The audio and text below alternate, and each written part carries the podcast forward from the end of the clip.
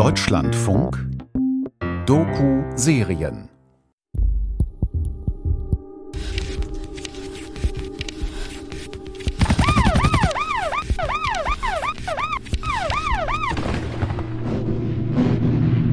Wir waren mit sechs Mann, die aus dieser Richtung kamen. Ein paar Mann waren gerade hier um die Ecke. Und am Weg hierher, da hatten wir Deckung genommen hinten an den Fahrzeugen. Ja, und dann hörten wir nur noch, es wurde immer lauter und dann schlug es halt hier ein und wir waren Luftlinie vielleicht, ich war ungefähr 50 Meter entfernt, aber es waren noch fünf Kameraden vor mir. Ob Krieg oder kriegsähnliche Zustände mit Gefallenen, etwas hat die Bundeswehr im Winter 2008 erreicht. Und dieses Etwas fällt ihren Soldaten im Feldlager von Kundus buchstäblich auf den Kopf. Ein paar Mann waren gerade hier um die Ecke. Ja, und nach der Detonation hörte man wohl die Steine. Die kamen ja überall auf den Dächern. Dong, dong, dong, dong. Überall kamen die Steine runter. Glück gehabt. Hoffentlich bleibt so. In einem Büro in einer der sogenannten Atrien, gepanzerten Betonbauten rund um einen Innenhof, steht ein Bundeswehroffizier vor einer Karte.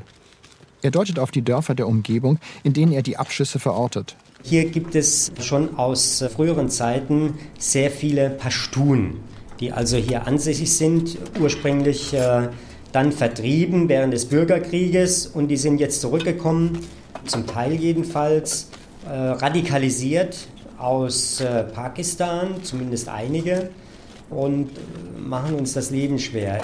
Das sind die sogenannten Raketendörfer westlich und nordwestlich vom PAT. Aus diesen Bereichen werden sehr häufig Raketen auf das äh, PAT in den letzten Wochen und Monaten abgefeuert.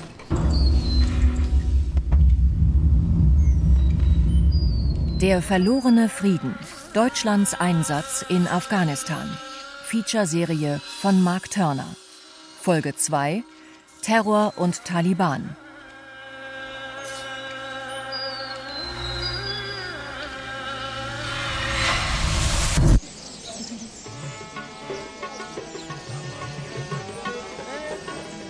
Wer sich zu den ideellen Kraftquellen der Taliban begeben will, findet sie weniger im multiethnischen Kabul, sondern im pashtunischen Gürtel, der in Ostafghanistan beginnt und sich weit nach Pakistan erstreckt.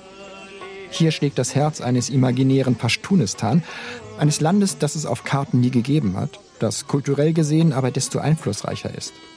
Das Pashtunwali, ein ungeschriebener Sittenkodex regelt die Rolle der Frau, den Grundbesitz, den Wert der Gastfreundschaft und sanktioniert Verstöße gegen religiöse Traditionen.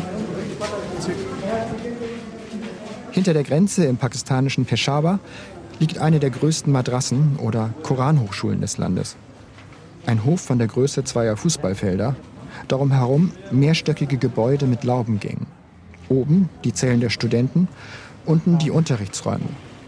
Lingua franca ist hier nicht Arabisch, sondern Pashtu. Beim Anblick des Besuchers strömen die jungen Männer zwischen 16 und 25 zusammen.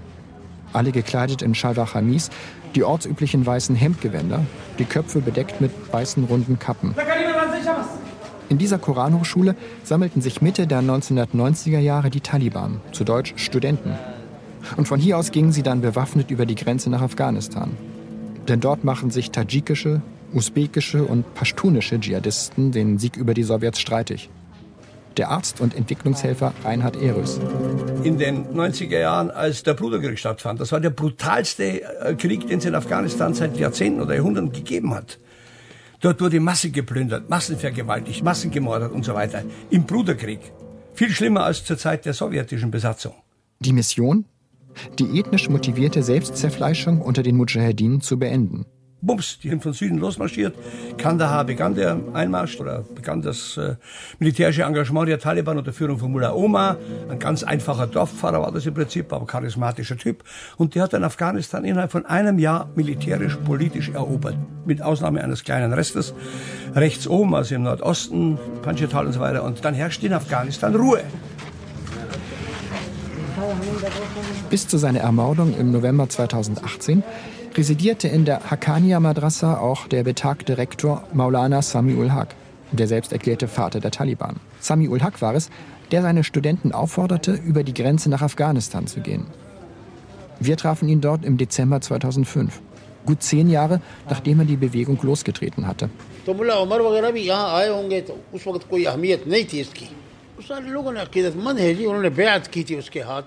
Ich erinnere mich nicht mehr, wann Mullah Omar hier den Abschluss gemacht hat. Als die Situation sich in Afghanistan zuspitzte, ernannte die Bevölkerung in Einklang mit den afghanischen Religionsgelehrten Mullah Omar zum Führer der Gläubigen.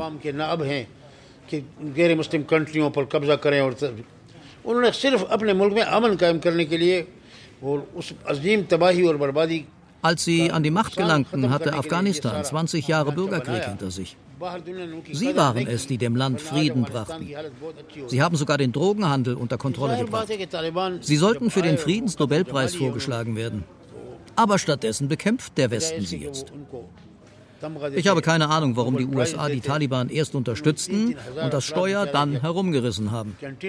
Aber eines weiß ich sicher, dass die Taliban immer die Unterstützung der afghanischen Bevölkerung genossen haben.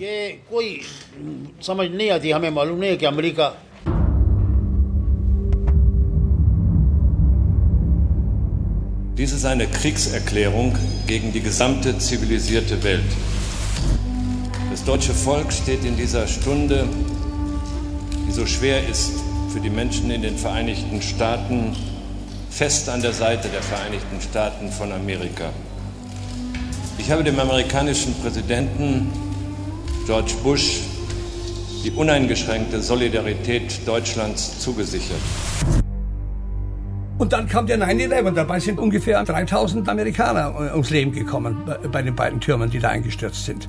Aus Sicht der USA hatten Sami ul Haqs Schützlinge, die Taliban, jetzt eine schwere Hypothek auf sich geladen. Sie beherbergten Osama bin Laden, den einstigen Verbündeten der afghanischen Dschihadisten gegen die UdSSR. Und der hatte nun beschlossen, den Heiligen Krieg fortzusetzen. Gegen die nach seiner Meinung zweite gottlose Macht der Welt. Und plötzlich war die Welt eine ganz andere. Es waren nämlich wichtige Tote, die ums Leben kamen. Vorher die Toten in Afghanistan, als die Taliban die Schiiten da zu Tausenden umgebracht haben, weil sie einen falschen Islam hatten, spielte auch keine große Rolle. Aber als dann plötzlich richtige Menschen, wertvolle Menschen, westliche Menschen, Amerikaner ums Leben kamen, da wurde drei Tage später der Krieg erklärt, am 13. September. Und am 7. Oktober sind die Amerikaner dann einmarschiert, zunächst mit Spezialtruppen und mit der sogenannten Nordallianz, vorwiegend Tadschiken, Usbeken aus dem Norden. Und dann haben die Amerikaner gegen die Taliban gekämpft und damit gegen die Pashtun und die Leute auch von Samuel Haq. Es gibt allerdings noch einen weiteren Akteur. Von Anfang an unterstützt der pakistanische Militärgeheimdienst ISI die selbsterklärte Friedensbewegung der Studenten. Als stark pashtunisch geprägtes Land ist Pakistan daran interessiert, die afghanischen Pashtunen zur dominierenden Kraft werden zu lassen. Pashtunistan. Diese Vision bedeutet für die Strategen in Islamabad vor allem ein zusammenhängendes Einflussgebiet vom Indischen Ozean bis hinauf zu den ehemaligen Sowjetrepubliken. Doch andererseits ist Pakistan auch auf US-Hilfe angewiesen. Aftab Sharpau, der pakistanische Innenminister selbst, empfängt mich Ende 2005 und versichert, General Pervez Musharraf took this principal stance. General Pervez Musharraf hat die Grundhaltung eingenommen, sich an der internationalen Koalition zu beteiligen. Wir wollen keinen Terrorismus in unserem Land. Wir wollen nicht, dass unschuldige Menschen getötet werden. Uh, und das sei mehr als nur ein Lippenbekenntnis. Man beteilige sich aktiv an der Suche nach Osama bin Laden. Im Rahmen einer Suchaktion haben wir ca. 75.000 unserer Soldaten an der Grenze zu Afghanistan stationiert. Darüber hinaus ergreifen wir politische Maßnahmen. Es ist uns jetzt gelungen, die Ältesten der Stämme und der Stammesfraktionen auf unsere Seite zu bringen.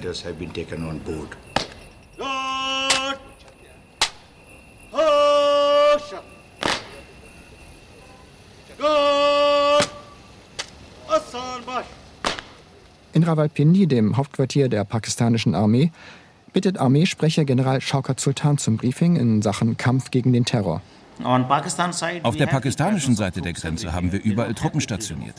Deshalb hat die Al-Qaida bei uns keinerlei Bewegungsfreiheit. Wo immer sie ihren Kopf heben, werden sie von uns aufgespürt, eingekreist und getötet.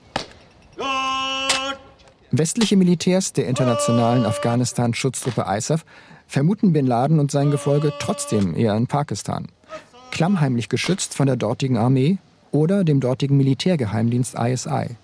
Schließlich hat der Terrorchef sich nach dem 11. September ja in den pakistanischen Tora Bora Bergen versteckt. Doch Armeesprecher General Shaukat Sultan spielt den Ball zurück. Das Problem liegt eher auf der anderen Seite, in Afghanistan. Das ist ein riesengroßes Land. There is uh, ISAF, the international security forces are only about 15,000 strong. Und die ISAF-Truppen haben dort bloß eine Stärke von rund 15.000 Mann.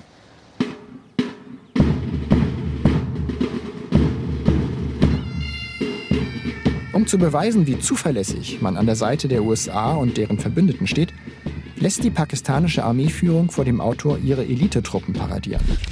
Und dann fährt sie den Gast aus Deutschland mit einem eigens dafür abgestellten Konvoi durch die unsicheren Stammesgebiete zu einem Militärposten am Khyberpass, von wo aus man die afghanische Grenzregion im Blick hat.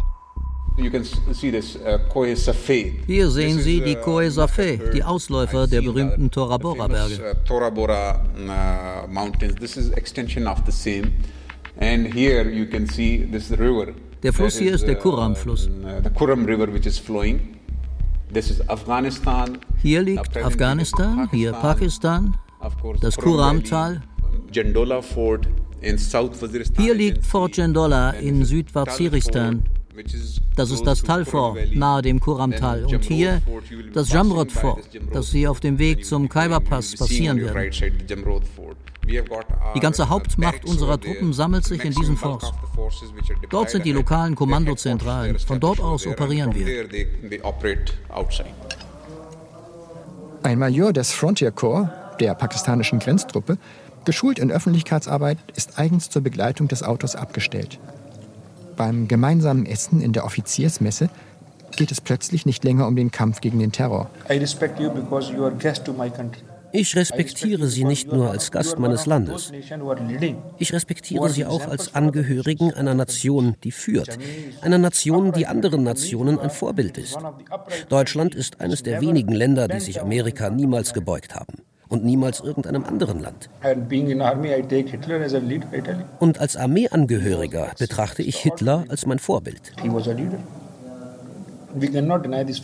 Ein außergewöhnlicher Mensch. Er war ein Führer, das kann niemand leugnen. Deutschland. Sie waren mal die führende Nation der Welt. Sie haben während des Zweiten Weltkriegs fast die ganze Welt regiert. Finden Sie die US-Politik gerechtfertigt? Je länger der Major spricht, desto weniger geht es darum, Pakistans Treue zum Westen zu beweisen. Der Major scheint eine ganz andere als die offizielle Agenda zu verfolgen. You are the journalist, you can play wonders Sie sind Journalist. Sie können Wunder wirken. Sie haben es in der Hand, die Dinge zu beeinflussen und auf den Kopf zu stellen, indem Sie der Welt die Wahrheit sagen. Ich habe die vorherige Haltung der deutschen Regierung gegenüber der amerikanischen Invasion Afghanistans und des Irak geschätzt. Deutschland hat dazu einen tadellosen Standpunkt eingenommen. Ich habe alle Nuancen der deutschen Position in den Zeitungen eingehend verfolgt. Aber plötzlich änderte sich etwas. Und Länder wie Deutschland und Frankreich sind den USA gegenüber eingeknickt. Nach dieser Einleitung unterzieht der pakistanische Major den US-amerikanischen Verbündeten im Antiterrorkampf einer detaillierten Analyse. Now Bush is an animal, I must say. After doing, after killing of those four, those 3000 Präsident Bush verhält sich wie ein Tier. Nach den 3000 Menschen, die im World Trade Center umgekommen sind, hat er Millionen von Menschen umgebracht. Afghanistan wurde angegriffen, angeblich weil Mullah Omar, der Taliban-Chef, Osama bin Laden nicht ausliefern wollte. Aber wie viele Leute liefern die USA nicht aus, die von den Gerichtshöfen der Welt gesucht werden? Glauben Sie, die Leute in Afghanistan interessieren sich für Bush oder Osama bin Laden? Die wollen wissen, wie sie sich ernähren können, etwas zu essen finden können. Viele haben nicht mal Matratzen, um zu schlafen. Die Afghanen sind den Ausländern schutzlos ausgeliefert, dieser ausländischen Invasion Afghanistans. Und was er dann sagt, klingt fast wie eine Warnung. Bis jetzt spielt Deutschland noch eine neutrale Rolle.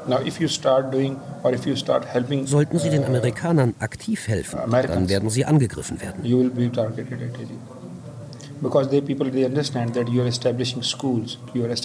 Bis jetzt verstehen die Afghanen, dass sie Schulen, dass sie Krankenhäuser bauen, dass sie für Medizin sorgen, dass sie ihnen Ärzte schicken. Sie helfen ihnen, sich zu ernähren. Sie bauen ihnen Häuser. Sie kämpfen nicht. Sie wollen überzeugen.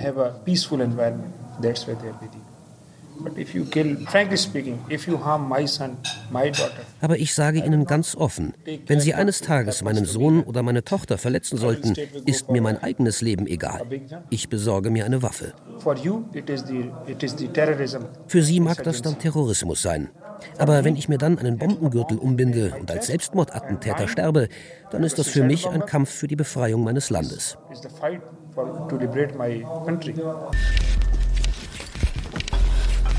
Zurück im Feldlager Kundus im Jahr 2008. Hier richtet man die Blicke mit wachsender Sorge auf die Ostgrenze, auf eben diesen Khyber-Pass, auf Pakistan, das hier als Rückzugsgebiet der Aufständischen verstanden wird.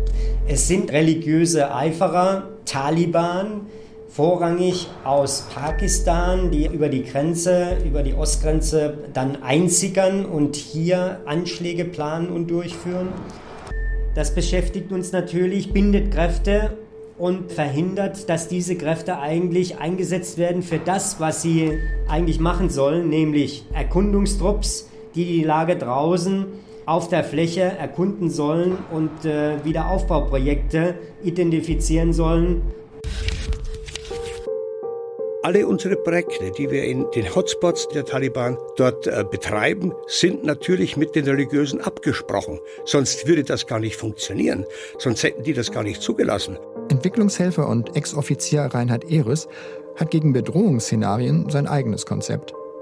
Den Aufbau militärisch abzusichern, Soldaten in zivile Hilfsprojekte einzubinden, Uniformierte als Aufbauhelfer, das hält er grundsätzlich für verfehlt. Weil es kontraproduktiv ist, mit Militär zusammenzuarbeiten. Wenn ich als ziviler Helfer mit einem Trupp Soldaten irgendwo hingehe, bin ich natürlich Teil des Magnets, den eine deutsche oder westliche Uniform auf Aufständische darstellt. Das schießt man auch auf mich und auf meine Projekte. Wenn Soldaten dann tagsüber sich in Kampfhandlungen verwickeln lassen, vielleicht den einen oder anderen Taliban oder Aufständischen erschießen oder in einem Dorfgefecht auch ein paar Zivilisten erwischen, und ich bin dann als ziviler Helfer mit den Soldaten quasi aus der Sicht der Afghanen unter einer Decke, dann wird das äh, übel enden. Deshalb haben die meisten Hilfsorganisationen, auch große, nach ein paar Jahren schon gesagt, nichts mehr mit der Bundeswehr. Also war das Konzept ZMZ, zivilmilitärische Zusammenarbeit oder äh, vernetzte Sicherheit, hat da nicht mehr funktioniert.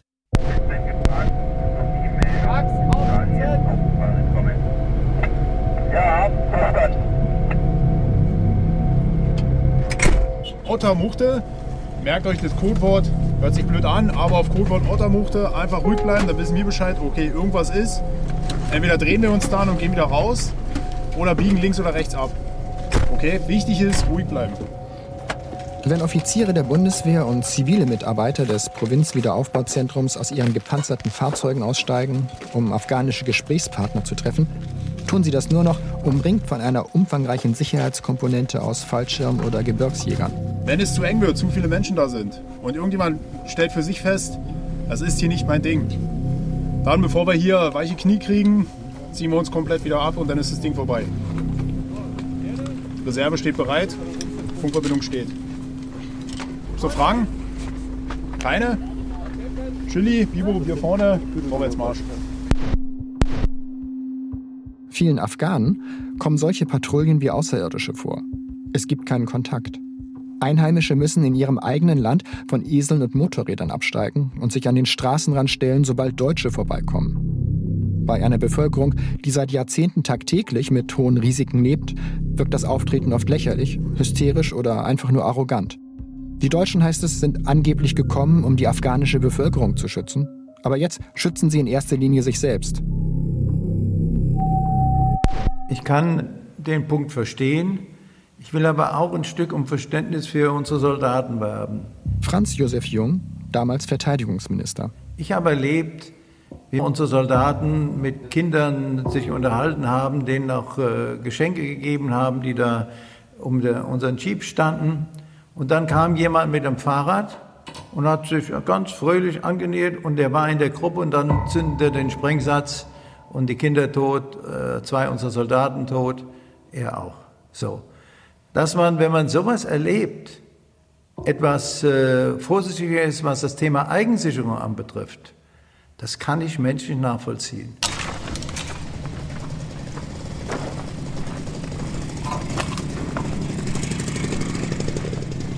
Deutscher Offizier aus dem PRT, dem Wiederaufbauzentrum Kundus, soll Kontakt zu afghanischen Lehrern aufnehmen und über den Bau einer Dorfschule verhandeln.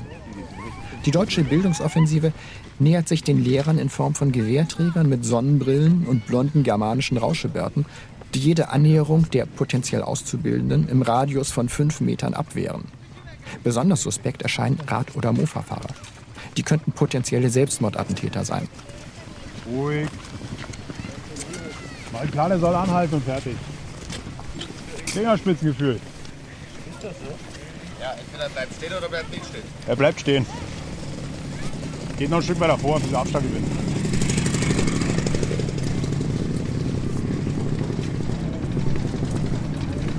Schön ruhig bleiben. Alles easy. Geht immer weiter. Ja, ja. اینجا نداریم نیتو نداریم و این مردم صداقتی که دارن دارن مردم دیگه مردمی است که کاملا مردم Für ihre eigentliche Aufgabe, im Gespräch mit den zuständigen afghanischen Funktionsträgern Aufbauprojekte einzufädeln, bleiben oft nur wenige Minuten. In einem Dorf unweit der tadschikischen Grenze soll der Verbindungsoffizier den Distriktchef und den Dorfschullehrer treffen, um mit ihnen den Neubau einer Schule zu konzipieren. We can try to manage a contact with the GTZ and that's what we can do. But no promise uh, that I will start uh, next month or uh, beginning of the next year. But uh, it might be necessary to, to build also in uh, surrounding wall here in this area. Kaum hat man sich die Hände geschüttelt, drängen die Fallschirmjäger zum Aufbruch. Der deutsche Verbindungsoffizier drückt dem afghanischen Schulmeister rasch einen Antrag der GTZ, der Gesellschaft für technische Zusammenarbeit, in die Hand und gibt das Signal zum Aufbruch. Wieder im sicheren Panzerfahrzeug, sagt er. Äh, wir hätten ihn jetzt gerne noch eingewiesen in das Ausfüllen dieses Antrages. Das machen wir dann halt am Telefon mit ihm. In der nächsten Folge lief halt zufällig gerade neben dem amerikanischen Verbindungsoffizier, als der diese Nachricht bekam. Ja, dann äh, konnten wir im Prinzip nur zuschauen, wie die Amerikaner ihren Zugriff, ihre militärische Operation in unserem Gebiet durchgeführt haben. Für uns grenzt das an eine Demütigung. Wir stehen daneben, werden nicht mal informiert, es ist unser Zuständigkeitsgebiet. Wir haben dort normalerweise das Kommando und dann kommen amerikanische Spezialkräfte und die interessieren sich dafür nicht. Der verlorene Frieden. Deutschlands Einsatz in Afghanistan. Feature-Serie von Mark Turner. Folge 2 Terror und Taliban. Es sprachen Jean-Paul Beck, Martin Bross, Jochen Langner, Marion Meinker, Volker Risch und der Autor. Ton und Technik Gunther Rose, Wolfgang Rixius und Oliver Dannert. Regie Matthias Kapohl. Redaktion Wolfgang Schiller. Eine Produktion des Deutschlandfunks 2021.